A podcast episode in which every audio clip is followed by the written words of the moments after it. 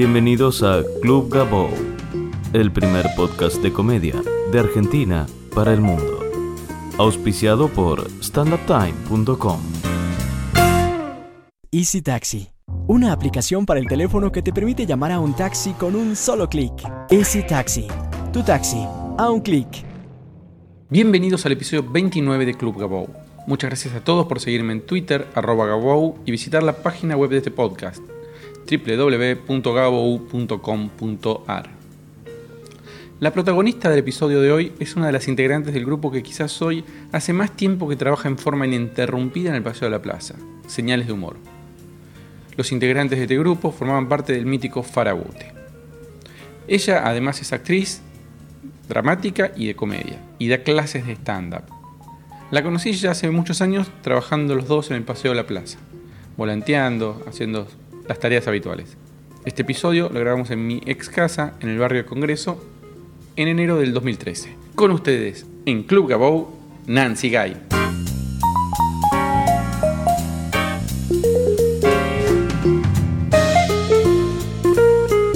¿Qué, qué, qué lección te dio el farabute? ¿Qué aprendiste del farabute? Y ahí conocí el género. Digamos, en principio, la primera vez que fui, ni tenía ni idea que era el stand-up, no tenía ni idea. Y lo vi eh, a Martín Puliese, Que era presentador. que era el presentador y hacía monólogos. Y dije, wow, quiero hacer esto, quiero hacer esto.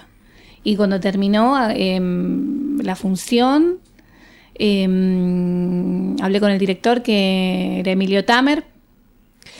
Y bueno, y, eh, me dijo que no iba a dar clases, que me explicó que eso era stand-up. Eh, me dijo que, le dije, bueno, quiero tomar un curso. Me dijo que, que por el momento no iba a dar clases y que le dejé los datos. Eh, se los dejé y a los seis meses me llamó más o menos. Empecé con el curso de stand-up. ¿Y qué hacías desde ese momento? En ese momento estaba trabajando en una oficina. En realidad yo estudio teatro de los 16 años. Ajá.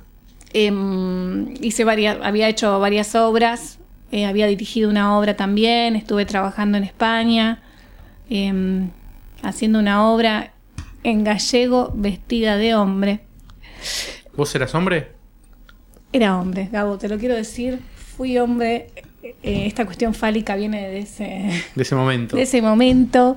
Em, sí, iba, iba- hacía una obra que se llamaba Alboneves y Acete Perdidiñas, que, se- que era una adaptación de Blancanieves, pero Blancanieves era hecha por un hombre y las es muy compleja. Y los, los enanos eran prostitutas. O sea, era una obra de humor adaptada. ¿Se veía algo? ¿Se veía un- una teta? un- No se veía nada, no se veía nada, no, no, no querían mostrar las chicas. Y bueno, yo hacía un guardia eh, y hablaba en gallego y estaba vestida de hombre y íbamos por las aldeas haciendo la obra, era muy, muy gracioso hacerla porque la gente no me entendía nada.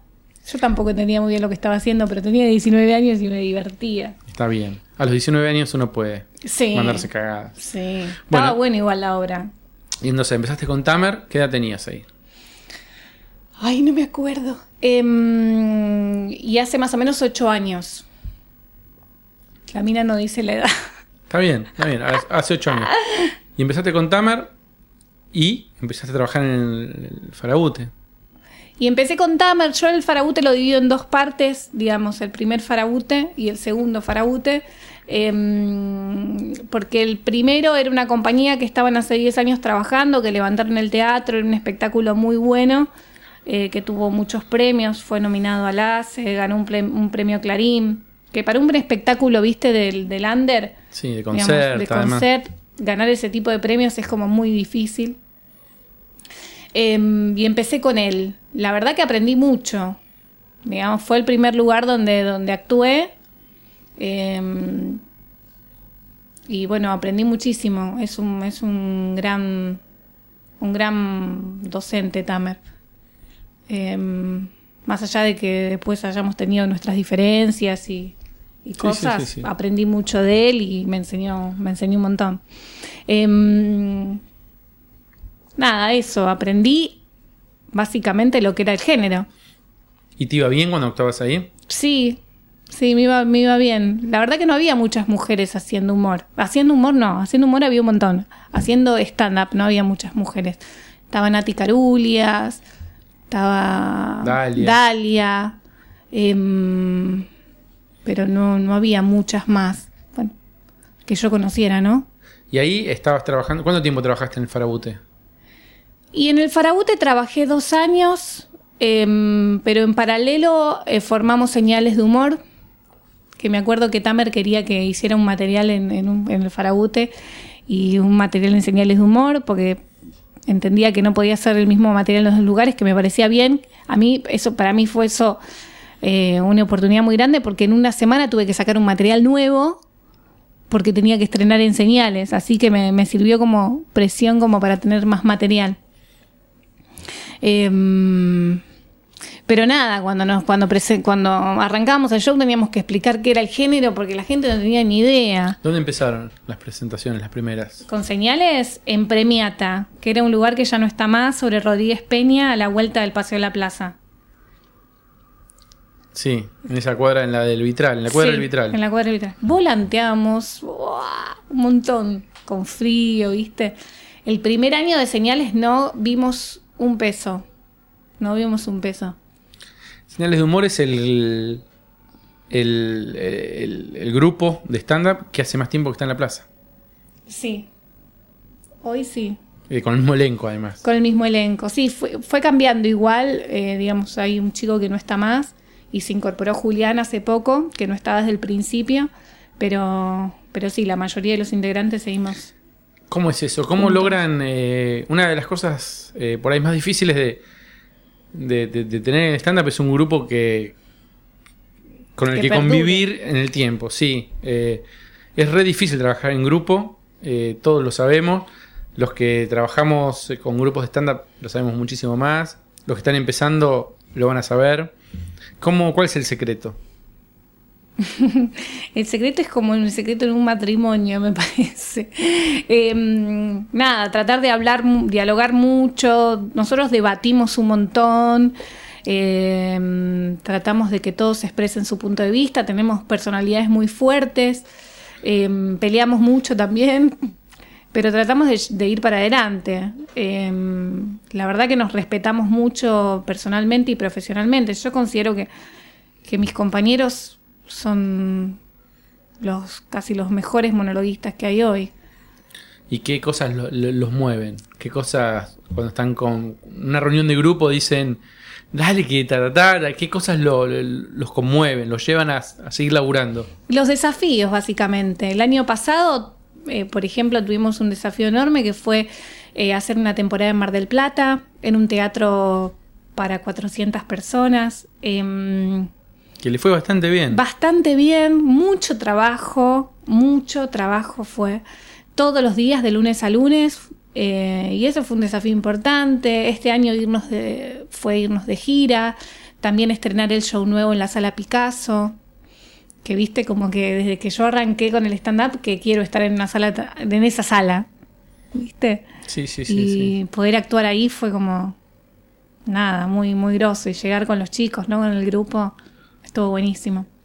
¿Y tienen ayuda externa, además de los cuatro comediantes? ¿Hay alguien más con quien, a, a quien, quien forma parte del grupo y, escuchan y opina? Y, Sí, tenemos gente que nos ayuda. Tuvimos, este año tuvimos un director musical porque hacíamos una canción donde mm, Germán Ben toca la guitarra y hacemos un poco de percusión.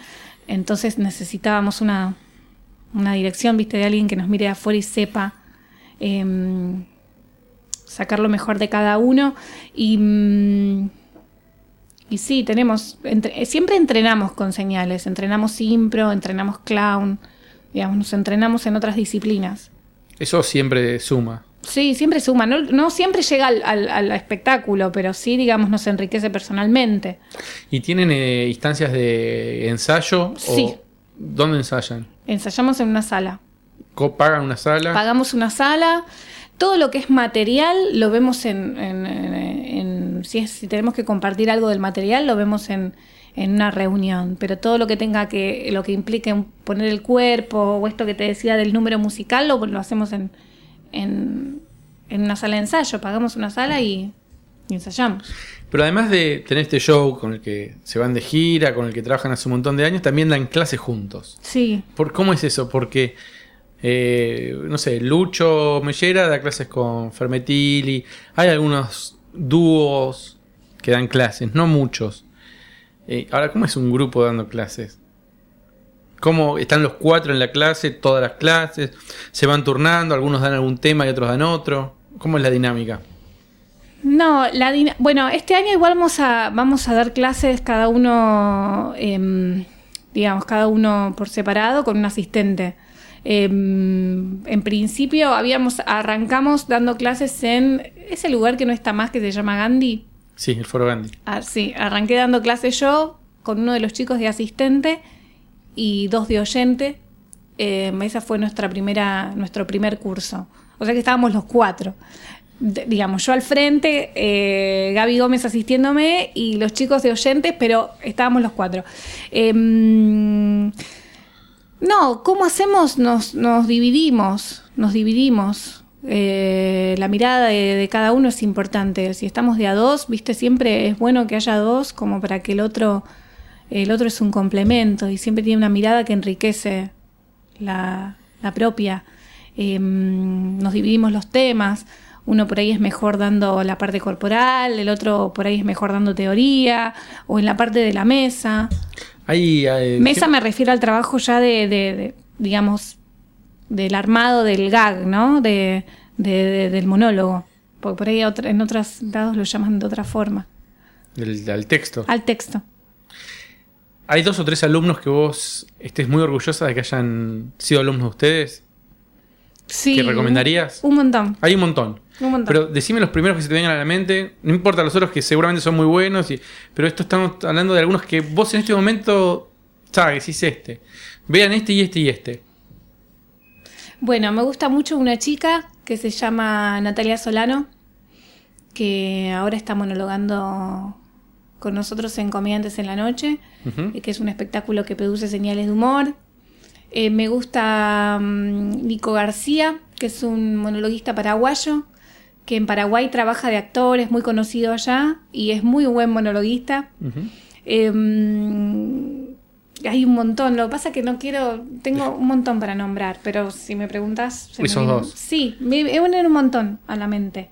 Eh, un montón. La verdad que hace bastante que damos clases, ya hace cinco años. Hay como muchos talentos dando vuelta. ¿Y qué, qué te pasó con la tele? ¿Qué te pasó este año de haber el año pasado de haber trabajado en tele? Eh, ¿Cómo influyó en tu carrera y en tu relación con el público? ¿Si influyó? ¿Qué cosas buenas te dio? Sí, no, fue su- fue súper positivo. Al principio me costó mucho adaptarme. Te digo la verdad, al principio a los tiempos de la tele, a cómo se manejan las cosas en la tele. ¿Qué, ¿Cómo son los tiempos de la tele?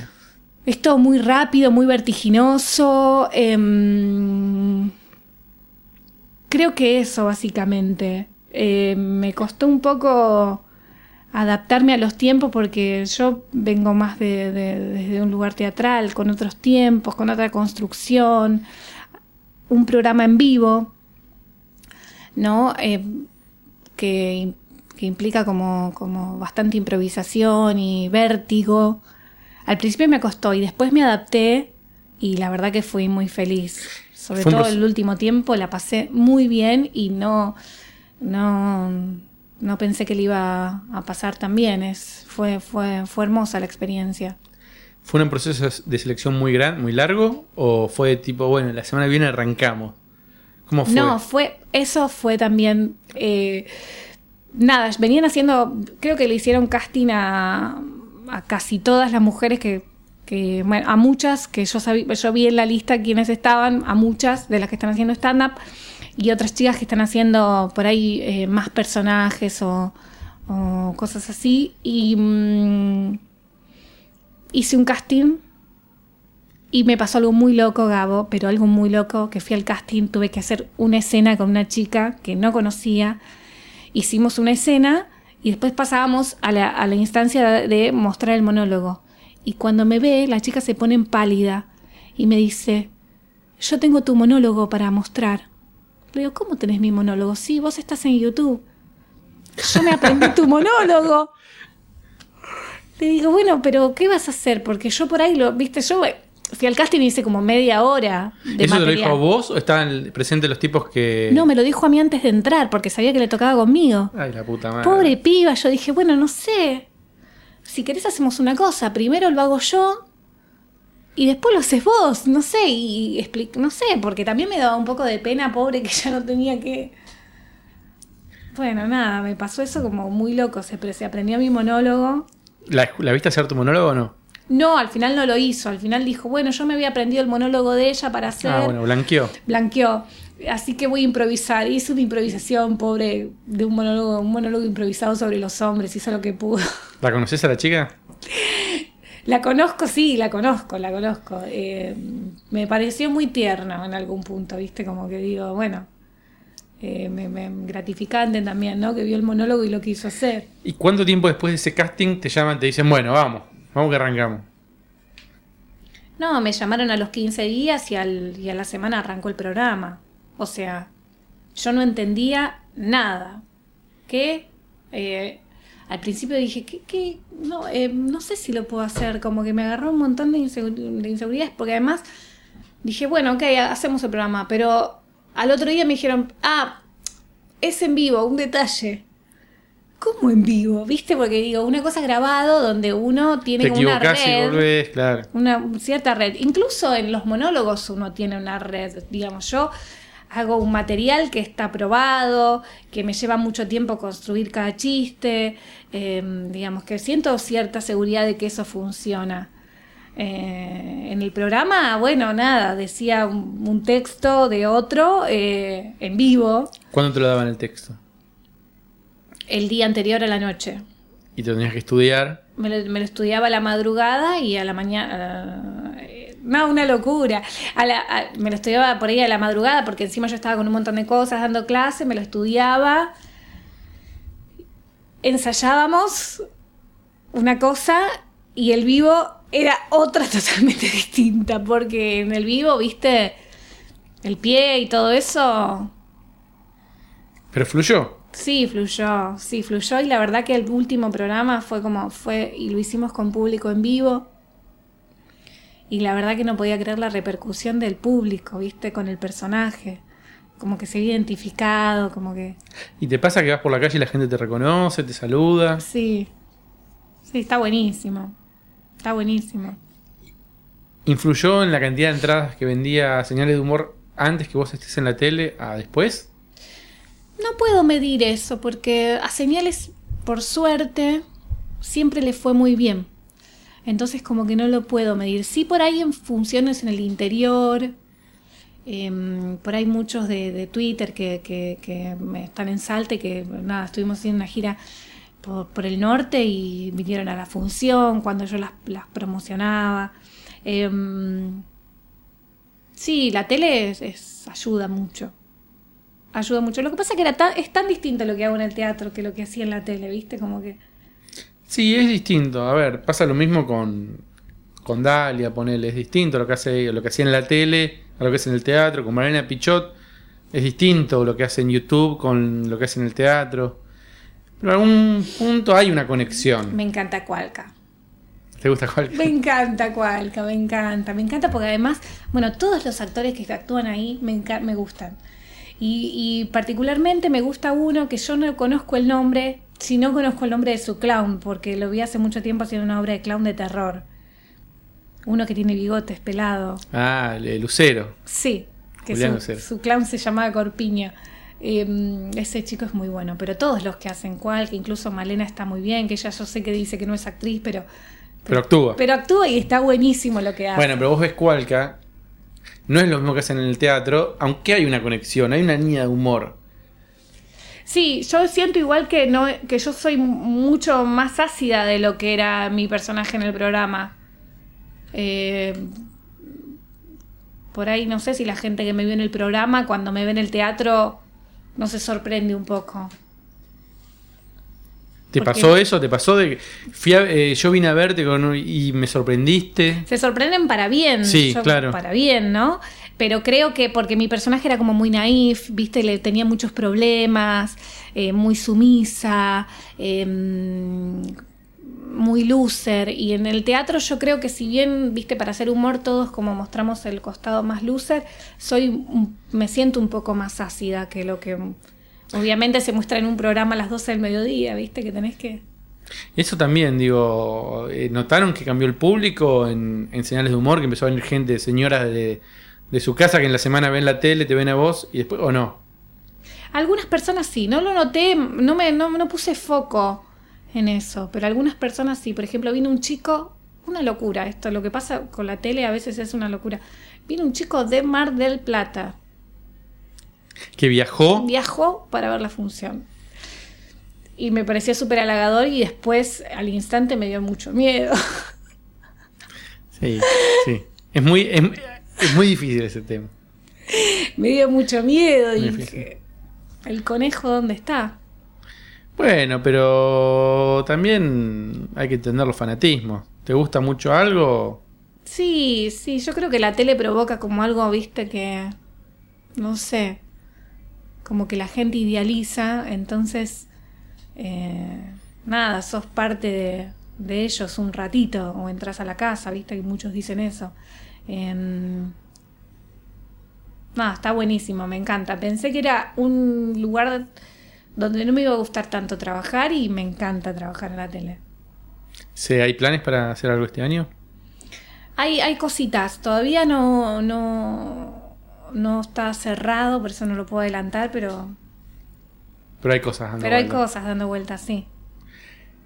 ¿Qué, qué, a ver, le recomendarías a una chica eh, que hace comedia, que se dedica a la comedia, tener una pareja que se dedica a la comedia? Vamos a, vamos a ayudar a la gente que está empezando a hacer comedia, que está, que, que va, que, que va a la fiesta del stand que ve un chabón que le gusta. Hay muchos solteros en el stand-up. Hay muchos solteros, ¿por El estudiante de stand-up es, es medio un solo y, solas. Pero yo, vos sabés que para, yo tengo una Es un teoría poco- que es que ¿Podemos armar viajes?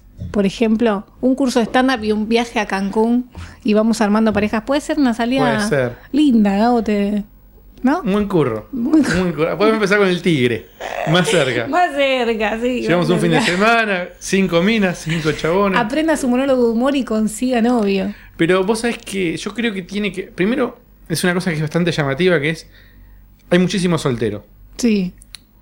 En parte yo creo que es consecuencia de que el stand-up es una cosa bastante in- eh, egoísta. Es, un solo es una persona sola en el escenario que en el momento la verdad está sola. Vos tenés tu grupo, todo, pero el momento que vos estás, o, o algunos chicos, están en el escenario, tiene que hacer reír o no, es ese comediante. Entonces hay una cosa muy egoísta en el buen sentido. Digo, una cosa de, es el comediante que se la tiene que bancar. Es un género egoísta. Es un género eh, individual, individualista. Y creo que o los individualistas se dedican al stand-up o parte del- de la cosa que tiene que ver con el stand-up hace que los tipos y las minas estén bastante solas.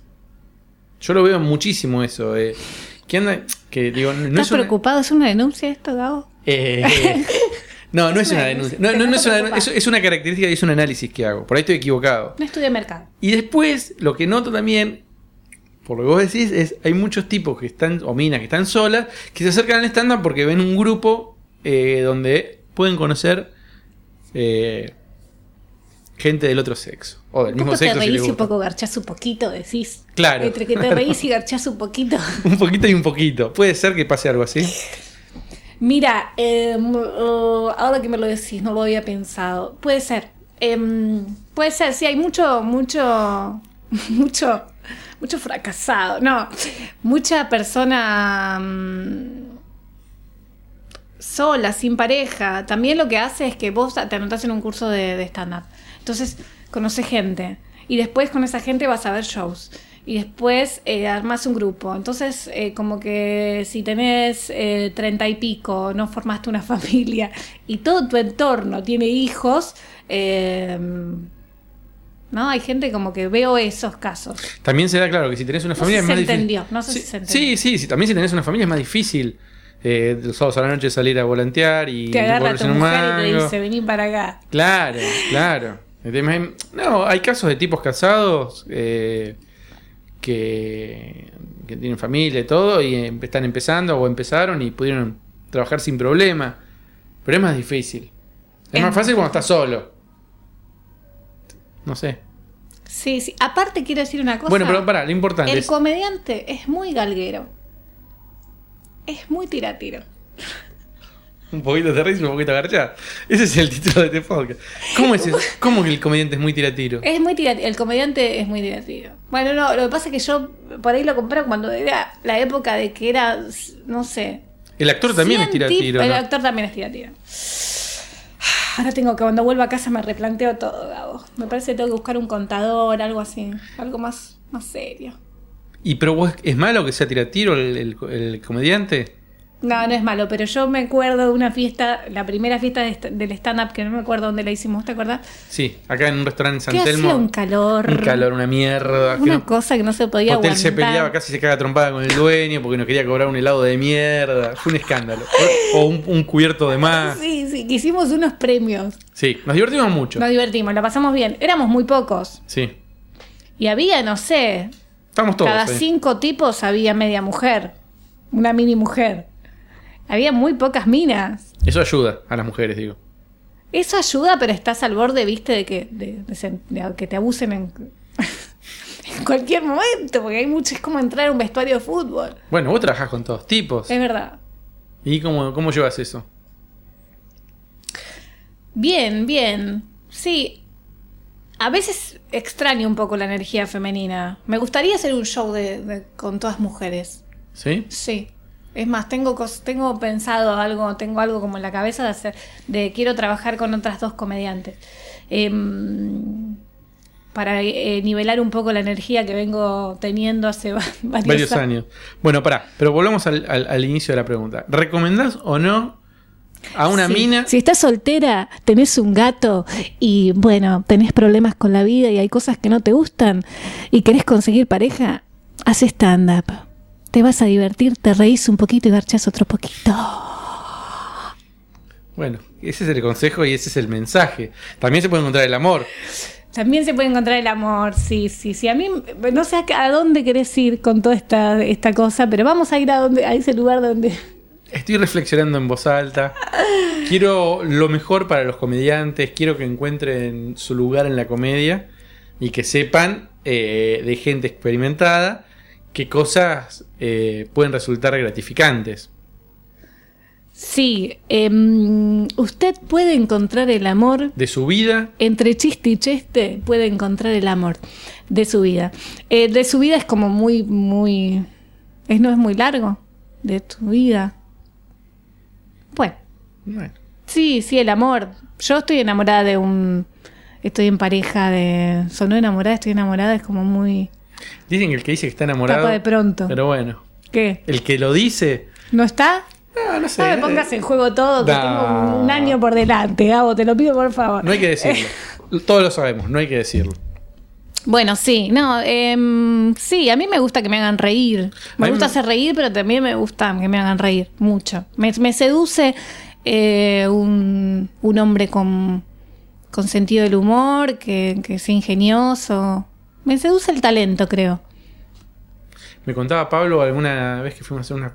Ellos fueron a hacer una función a Zona Norte, a Jack Flash, y cuando volvió me decía: No, no, tengo que volver para ayudar a Nancy a aprenderse la letra, para practicar la letra de mañana que tiene que hacer en la tele. Eso está buenísimo también, digamos, como que. Lo tengo. Lo tengo entrenado, sí. tengo- Ah, está sí, nos ayudamos mucho. Ahora también estamos trabajando con un proyecto de él que es el del San Martín. No sé qué es. Em, va a estar haciendo, va a estar reemplazando a, a Martín Pugliese en el San Martín. Ah, qué bueno. Eh, así que también estoy trabajando con, em, con él en eso. Sí, nos ayudamos en el unipersonal, hice la corrección de los textos. Él también me da una mano a mí. Sí, laburamos mucho juntos, nos llevamos bien trabajando juntos. Em, Otro buen motivo para. Sí, otro buen motivo, otra coincidencia, ese es mi hombre. Em, sí, nos llevamos bien. Yo la verdad que soy bastante obsesiva del laburo y todo el tiempo estoy pensando en esto, digamos. Todo el tiempo estoy pensando en, en qué voy a hacer, en, en, en nada, cómo va a ser mi año, en qué laburos tengo ganas. Entonces, creo que también con él lo comparto mucho y sería muy difícil para mí estar con una persona que sea totalmente ajena al teatro o al stand-up, o al- sería como difícil. ¿El stand-up o la comedia es algo que te va a acompañar de por vida? Sí, ¿Se puede zafar de eso? yo creo que ya no puedo zafar de eso. No sé si el stand-up, yo creo que sí, que voy a hacer siempre monólogos. Yo creo que el actuar me va a acompañar. El actuar, el, el por ahí dirigir, el dar clases, todo ese conjunto de cosas, yo creo que me, me van a acompañar siempre, sí. Pues de los 16 que pensé que siempre, de todos los años, digo, se me va a pasar esto, en algún momento se me va a pasar. Y le voy a decir, papá, tenías razón, eh, me voy a anotar en, en la facultad y algo voy a hacer. Pero no, no sucede eso. ¿Y tus viejos te van a ver? Sí. Sí, mis viejos la primera vez que entraron a un teatro fue cuando me vieron a mí. Mis viejos, eh, nada, no tienen nada que ver con esto. ¿Y te acordás ese primer día que te fueron a ver? Sí. La primera vez que mi papá me fue a ver, no miraba, no me, no miraba el escenario. ¿Qué miraba? Miraba para otro lado, como que no se animaba a mirarme a mí. Una locura, ¿viste? Mi viejo es gallego, tiene 75 años, eh, no tiene, nunca fue, nunca había ido a un teatro, nunca, nunca en su vida. Eh, así que yo creo que fue, fue fuerte para él. Pero se siente muy. Me dijo hace poco que compartimos un viaje que nos fuimos los dos solos a Cuba porque era el sueño de él y conocer Cuba. Y tuve la posibilidad de, llevarlo, que para mí fue este año un regalo, ¿viste? Poder hacer eso con él, porque siempre fue un socialista, eh, un gallego socialista que militó siempre por eso. Y digo, ah, bueno, mira, ahora que conociste el socialismo de cerca, te, te volviste capitalista, porque lo, lo cargo porque... em, nada, fue como muy fuerte hacer ese viaje con él y em, nunca entró, entró a un teatro para verme a mí. Y me dijo que estaba muy orgulloso y que, que le gustaba mucho. ¿Un poco hacemos esto por nuestros viejos? Yo creo que hacemos esto para que nos quieran. El comediante hace reír para que quiere que lo quieran. ¿Viste? Es, es así. Y un poco que se lo cojan Y un poco que se lo cojan de vez en cuando. No te digo mucho, pero un No poco te digo también. mucho. El stand-up levanta. Es una. El monologuista tiene levante. ¿A mí me preguntás? Te pregunto a vos. Pero yo no Vos soy porque monologuista. trabajás con muchos monologuistas. Trabajás con muchos monologuistas. Eh, yo creo que ayuda. Yo creo que ayuda. Yo he visto mucho... Alguien que no tocas con una rama. No, se alguien que no levanta. no, no, no, alguien que no toca una rama no.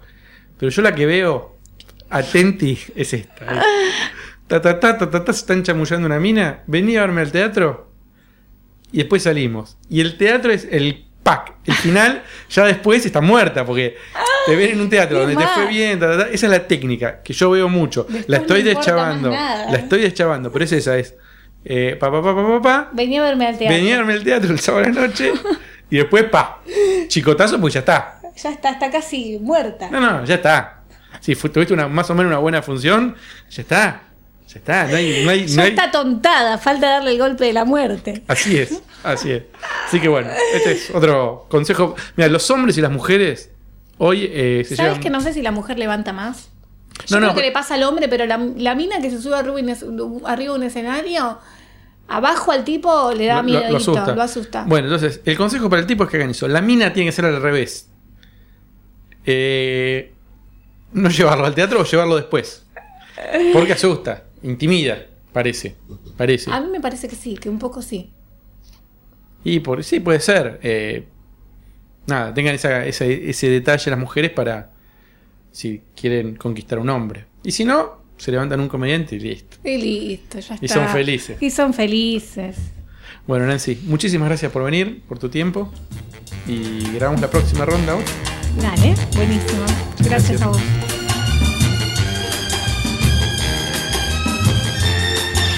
Viens voir les comédiens, voir les musiciens, voir les magiciens qui qui arrive, viens voir les... Esto es Easy Taxi, una aplicación para el teléfono que te permite llamar a un taxi con un solo clic. Y funciona así. Abre la aplicación y pulsa Pedir un taxi. El Easy Taxi detectará tu ubicación utilizando el GPS en el teléfono y luego llamará automáticamente al taxi más cercano a ti. Y mientras esperas el taxi, puedes comprobar el nombre del conductor, el teléfono, el modelo del auto y seguir en el mapa al taxi mientras se aproxima. Y lo mejor de todo es que los chicos de Easy Taxi solo aceptan taxistas de confianza, con coches muy bien conservados. Ya no es necesario estar en la calle agitando el brazo como una cucaracha borracha o pasar horas en el teléfono pidiendo un servicio a una empresa de taxis. Easy Taxi, tu taxi, a un clic.